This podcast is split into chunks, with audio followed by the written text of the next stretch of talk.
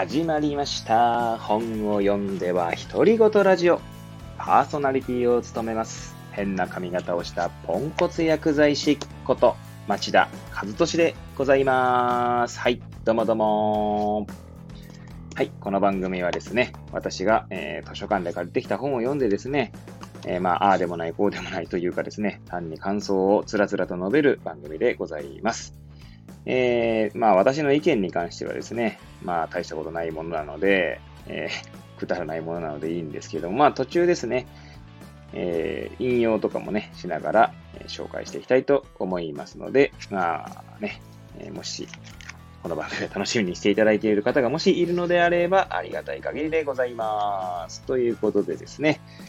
え前回もお届けしております、え書籍ですね。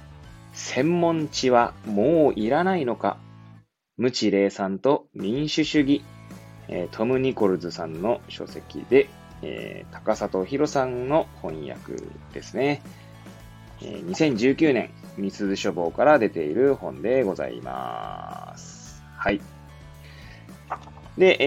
えー前回まではですね、第5章ですね。はい、までを語りましたので、感想として語りましたので、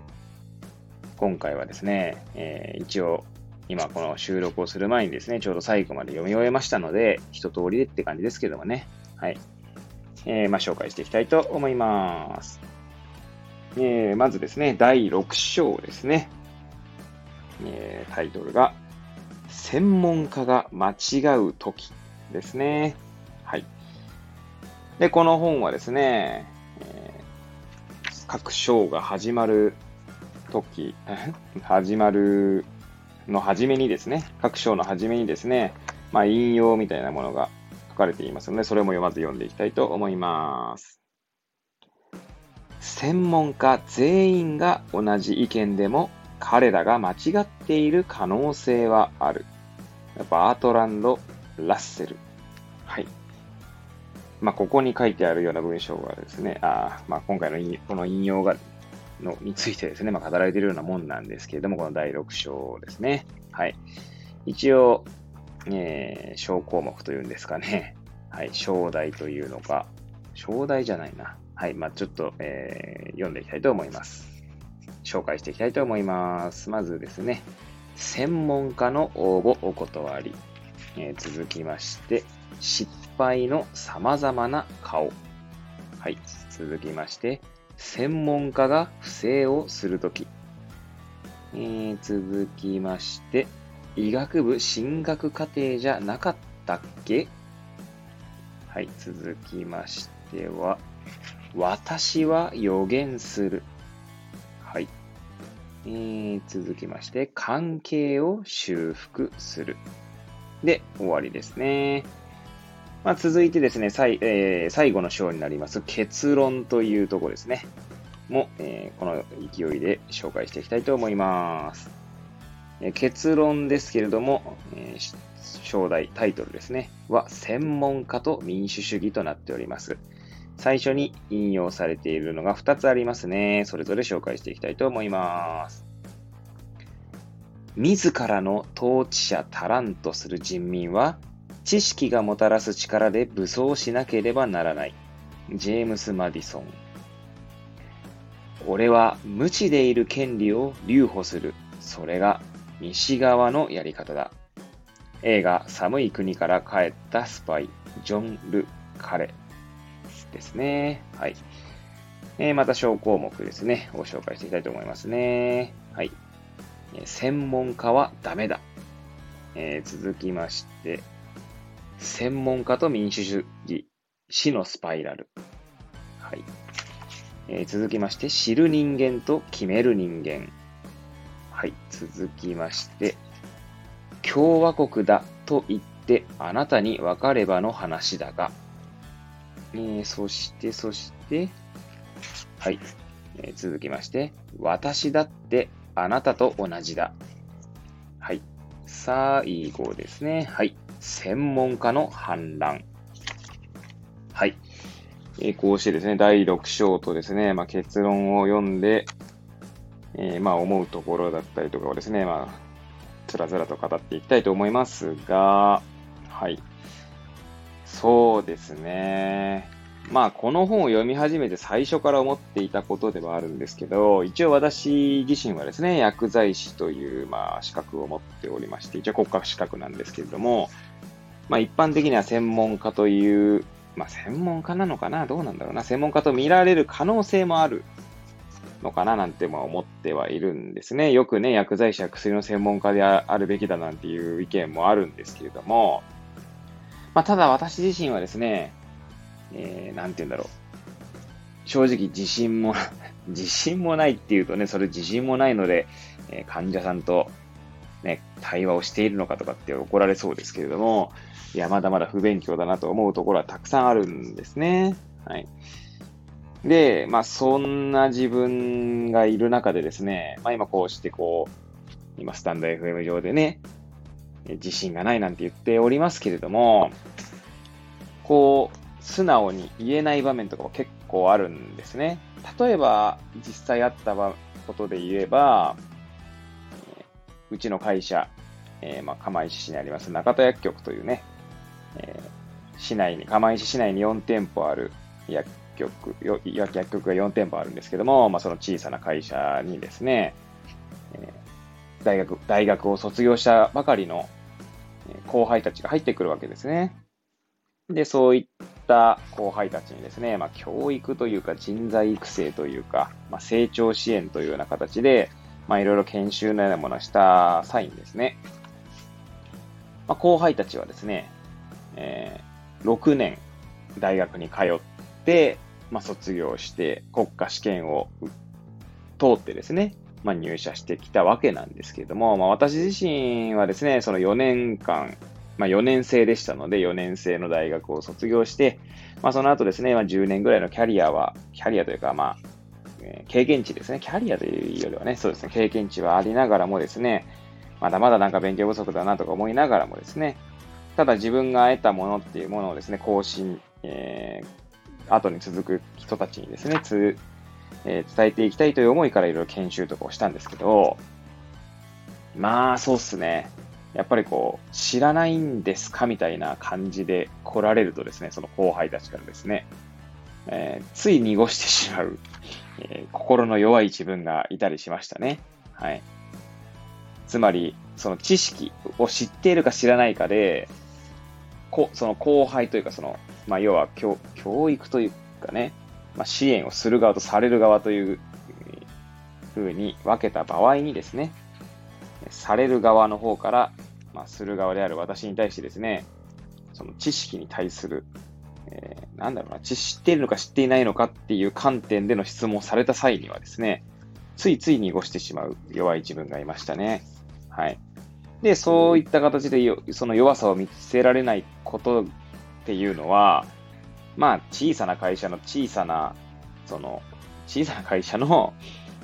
えー、ある一場面での話ではあるんですけど、それがた、例えばですね、ちょ、まあ、対患者さん、まあ、対患者さんぐらいの名前あれなのかもしれないですけど、えー、SNS のような不特定、不特定多数がね、見るような場面で、その、自分の無知をさらけ出せない。まあ、出すこともね、それはそれでね、えー、なんて言うんだろう、かなり、えー、いろいろ批判を浴びることもあるかと思うんですけども、なんで、私なんかどっちかというと、議論できない、議論恐怖症まで言わないですけどね、自分の無知をさらけ出すことになるので、あまりこう、行々しい意見は言えないタイプなんですよね。ちょっと話がそれましたけれども、まあ、何が言いたいかというと、専門家と言われる、まあ、知識人とかでもいいのかもしれないですけど、まあ、何でもいいんですが、まあ、そういった方がですね、自分、まあ、なんだろう、自分はよく知っていると。なんて言うんだろうな。知る人間であるということに、こう、傲慢さというものを持ってしまうと、えー、自分の専門分野以外のところにもですね、こう意見を言うようになったりすることもあったりするってことがこちらの第6章には書いてありましたね。えー、と、例えば、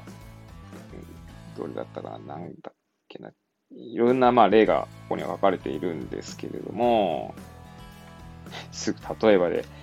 ね、読む内容を決めてからしゃ、えー、収録ボタンを押せばいいんですけど、そうではないのでですね、えー、そこはご容赦いただきたいんですけれども、はい。まあ、ちょっとそこはさておきですね。まあ、あとはですね、まあ、専門家自身も、まあ、当然間違うことがあるっていうことですよね。まあ、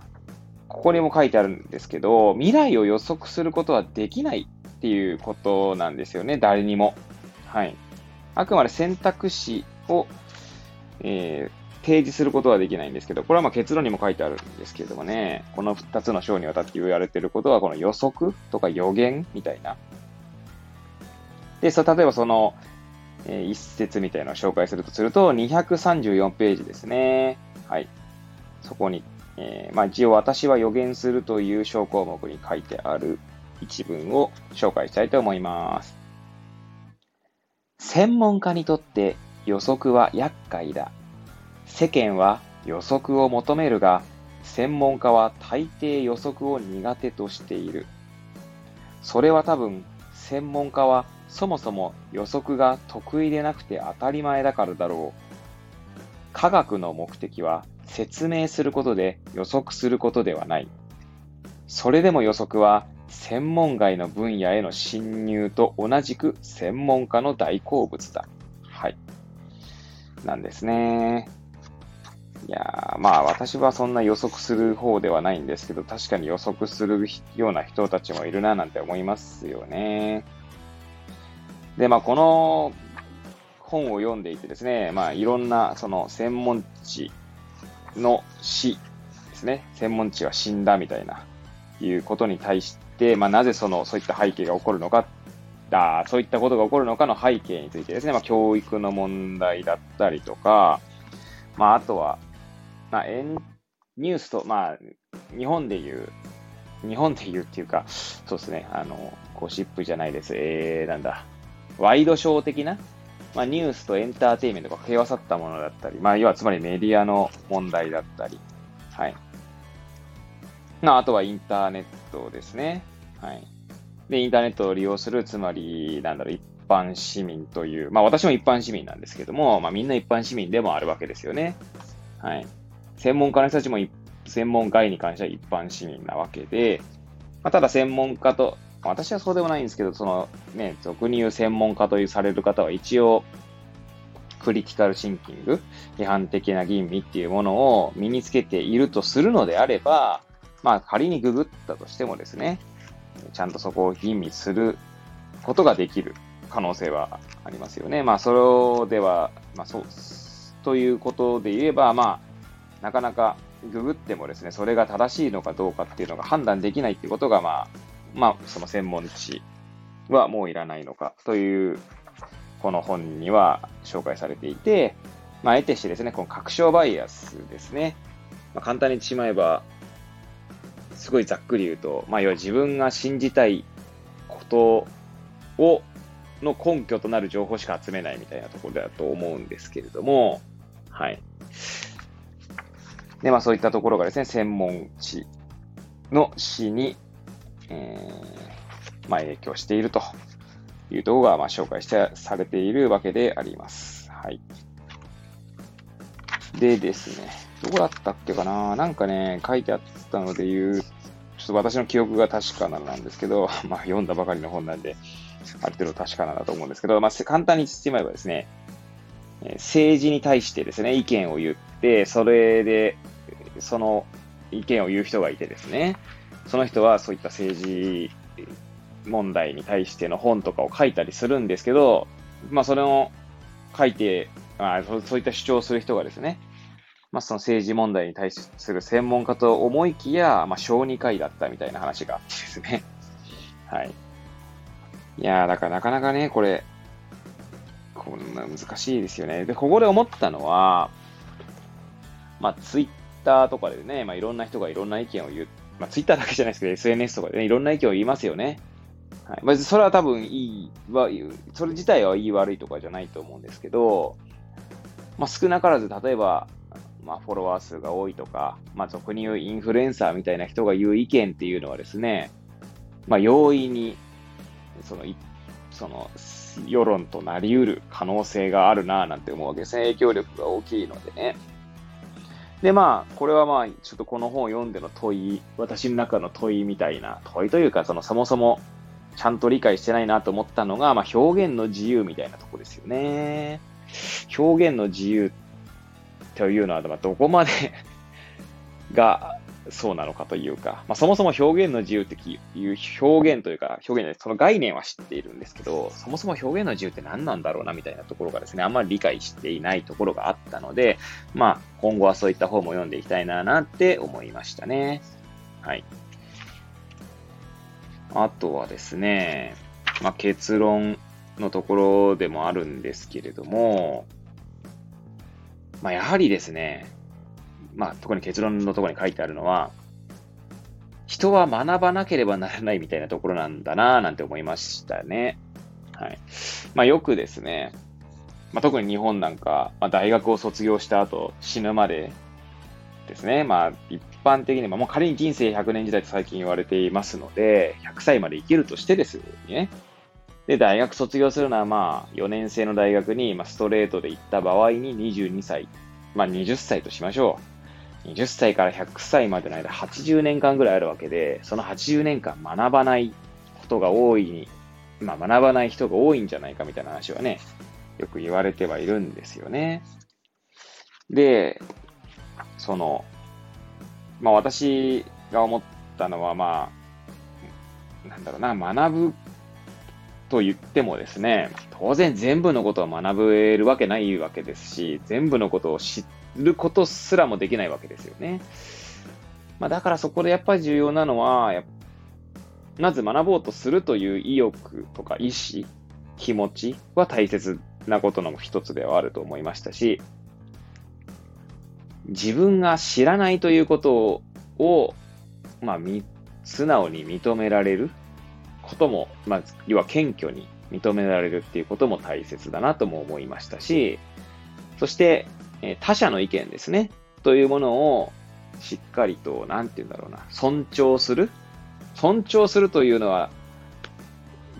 なんだろう、他者の意見が全て正しいとかっていう、正しいか正しくないかの話じゃなくて、まあそもそもまず受け入れて、ちゃんとこう、受け入れてって、なんていうんですかね、こう考えるきっかけにできるかどうかってとこなのかな、なんて思いましたよね。まあ、この本では専門知はもういらないのかってことで、えー、まあ、アメリカを例にですね、アメリカではってことで、まあ、本当にそうかはわかんないんですけど、まあ、この作者が言っている、トム・ニコルズさんが言ってるのだと、アメリカではですね、まあ、専門家の意見ってだけでですね、一般の市民の方々が、拒否反応を起こしているっていう現状があると。まあ、そういったところにですね、付け込んだとし、例として、付け込んだっていうとちょっとまあ語弊はあるかもしれないですけど、まあ、そういった現象というか状況をうまく利用したのがトランプ政権だったと。というかトランプ政権、トランプですね。トランプ元大統領だったということが、まあこれは意見なんでしょうけれども、でもまあ確かにあるかもしれないですよね。で、だトランプ大統領がですね、まあいろんな失言をしていたんですけど、トランプさんを支持する人たちっていうのは、そもそもその失言が失言だと認識できていなかったのではないかって話もありますし、まあそもそも無知、まあ要は知らないということに対して、なんだろうな。それを誇っていた。誇っていたって語弊はあるかもしれないですね。あまりこう、恥、恥？うん、まあ恥を感じていなかっただったりとかってことなのかもしれないですよね。はい。いやー、だからそういう意味で言えば、私自身もですね、いろいろこう、なんだろう、反省するというか、いや、まだまだだもっと謙虚にならなきゃダメだなって思いましたし、えー、やはり一人の人間として学び続けなければなと。それはやはり自分の専門分野である薬学だったり医療だったりっていうところもそうなんですけれども、それ以外ですよね。まあ、よく自分自身はですね、今までいろんなところで言う、いろんなところで例えば Facebook だったりとか、まあいろんな、それこそね、講演する場とかでも言ってきたのが、まあ、薬剤師である前に一人の医療従事者であるべきだなと、あありたいなと思っているんですね、私自身はね。そして医療従事者である前に一人の市民としてあり、そうい市民としての意識っていうものを持っていたいなとは私自身は思っていたんですね。でもその市民、じゃあ釜石市民としてですね、釜石市がどういう政策をしていて、どういう、なんだろう、制度で運営されているかということをですね、じゃあちゃんとこう考えましたかというの言われればですね、まあ、そんなには理解してなかったなと、そんなにはじゃないな、もうそもそも理解できてなかったなと、まあ、そ知ろうとしなかったなと。思って、こう反省した次第ですね。だこれはだからなんかこう社会を構成するっていう、どっかに書かど、どうだっけかな。いや、これあのね、やっぱし、借りている本なのでね、こう付箋とかつけれないのでせっかく確かそんなこと書いてあったなと思ってもですね、紹介する 文章を探すのが大変だみたいな状況なんですけれども、まあ、確かですね、もう完全に私の、えー、誤誤解も入ってるかもしれないですけども、社会っていうのは当然、えー、様々な、えー、たくさんのに人間でですね、構成されているわけで、で、まあその構成されている一人一人がですね、やっぱ学ぼうとする、まあ気持ちというか意欲を持っていないと成り立たないんじゃないかみたいなことがね、言われてますよね。民主主義だったり、あと共和制というものですか？で、それこそ結論のところにね、えー、なんだっけ、どこだっけな、共和制じゃなくて、どこだ、どこだ、どこだ、はい、はい、あ、やった。共和国だと言って、あなたに分かればの話だが、と、えー、ですね、えー、というところに書いてありますけども、ここはですね、ま、例えば、ちょっと紹介してみましょうか。まあ、紹介するべきところなのかどうかよくわかりませんが、ちょっと今目についたところを読んでいきたいと思います。一般の人々は忘れがちだが、共和生態は複雑な問題を大勢の人間による意思決定で決めるようには設計されていない。もちろん、一握りのテクノクラートや専門家によって支配されるようにも設計されていない。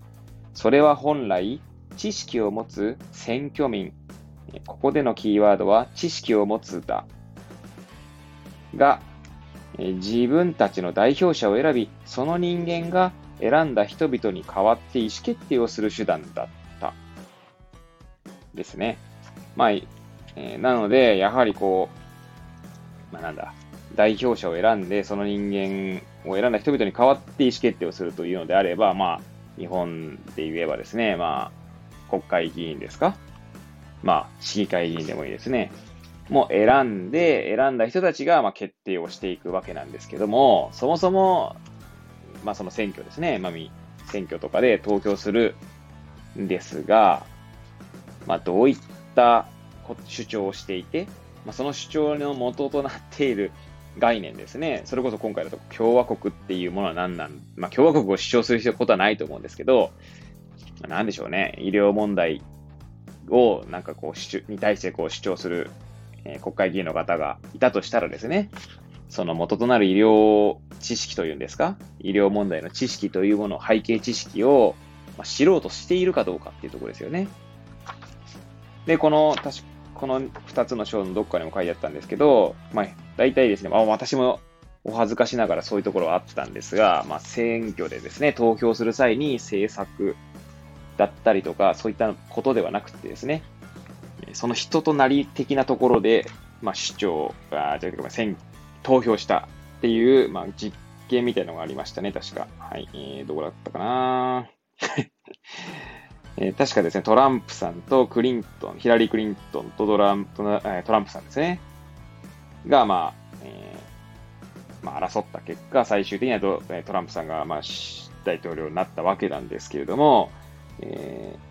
ー、コメディアンですかね、コメディアンのキンメルさん、ジミー・キンメルさんですね、が、えー、仕掛えー、なんだろう、まあ、仕掛けたことについてですね、ちょっと紹介されているので、ちょっとまあ、これも紹介してみますか。271ページですね。ここで人々はある意見を誰が主張していると思うかによって、それに対する自分の意見を変えるという事実を考えてみよう。再び仕掛け人はコメディアンのジミー・キンメルだ。彼は通りで人々を呼び止め、ヒラリー・クリントンとドナルド・トランプの訴える税制案のどちらを支持するかと質問した。質問された人々には知らされていなかったが、キンメルはあらかじめ両者の案の内容を入れ替えていた。後日、政治専門誌ザ・ヒルが報じたところによれば、人々の答えは彼らが自分は誰を支持していると思っているかに左右された。狙い通りクリントンに投票した人々は一人また一人自分が彼女の天敵の案を支持したのだと知って言葉を失った。ある男性はクリントン案ではなくトランプ案を支持したのだと教えられても最後までを主張した。へえ、それなら私はドナルド・トランプを支持することにするよ。はい。ですね。いやー、でもこれだから私なんかも反省ですよね。投票する際にですね、本当に制作の内容まで見ていたかって言えばですね、まあ、恥ずかしながらですね、そこまで見てなかったなーなんて思いますし、まあそういう意味ではですね、まあ今私39も、今年39にもなろうとするんですけど、ちょっとももっとですね、学んで、学ばなければならないなと思いました。なんでまあ結果的にはですね、えー、まあ、この本を読んでよかったなとは思うんですけれども、まあ、最後にですね、この本、えー、背拍子のところに、まあ、ミスズ書房の本は全部そうなのかな？ちょっと、まあ、以前ですね、私、サードプレイスっていうミスズ書房から出た本を読んだんですけども、それもですね、まあ、背拍子っていうんですかね、えー、バーコードがついているところですね、に、大体の要約みたいなのが書いてあるんですね。なんで、これを紹介してですね、この本を終わりたいと思いますね。はい。じゃあ、読んでいきたいと思います。20世紀初頭まで政治や知的活動への参加は一部の特権階級に限られていたが、後の社会変化で門戸は大きく開かれた。それは人々のリテラシーを高め、新たな啓蒙の時代を到来する、将来するはずだった。ところが今、これほど多くの人が、これほど大量の知識へのアクセスを持ちながら、あまり学ぼうとせず、各分野で専門家が蓄積してきた専門知を尊重しない時代を迎えている。歪んだ平等意識、民主主義の履き違え、自分の願望や信念に沿う情報だけを集める確証バイアス。都合の悪い悪い事実をフェイクと呼び、ネット検索に基づく主張と専門家の見識を同じ土俵に乗せる。何もかも意見の違いで済ますことはできない。正しいこともあれば間違ったこともあるという反論には、非民主的なエリート主義の烙印を押す。これでは正しい情報に基づいた議論で合意を形成することは難しく、民主主義による政治も機能しない。原因は、インターネット、エンターテイメントと化したニュース報道、お客様本位の大学教育、無知を恥じない態度は、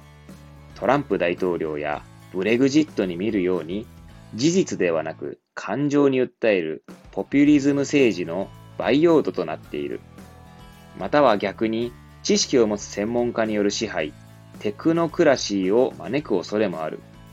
本書が考察しているアメリカの状況は対岸の火事ではない。専門知をうまく活用して、より良い市民社会を作るための一冊。ということでですね、まあ、一応専門家とささの端くれとしてですね、まあ端くれなのかな、まあ薬剤師としてですね、まあ専門的な知識をまあより高めていきたいと思うとともにですね、一市民というか、まあ一日本国民というか、まあ一人の人間としてですね、学ぶ、えー、学ぶ意識と、えー、謙虚さ、そして、えー、尊重というか、なんだ、そういったところをですね、えー、よりこう意識しながらですね、またこれからも、まあ、本を読んだりとかですね、まあちょっと勉強していきたいななんて思った、えー、一冊でございました。はい。というわけでですね、えー、初めてではないですか。えー、分かり合えないことからも、まあ、ちゃんと読みましたので、まあ、2冊目ぐらいですかね。それ以外は結構拾い読みしてたので、まあ、こんな感じで1週間に1冊読むペースでですね、このラジオ番組を続けていきながら、まあ、やっていければいいのかななんて思っております。じゃあまあね、次回は別の本を紹介していきたいと思いますので、またね、もしよければ、えー、聞いていただければ幸いでございます。えー、ぐだぐだとですね、語ってまいりましたが、最後までお聴きいただき誠にありがとうございます。それではまた次回お会いいたしましょう。さようなら。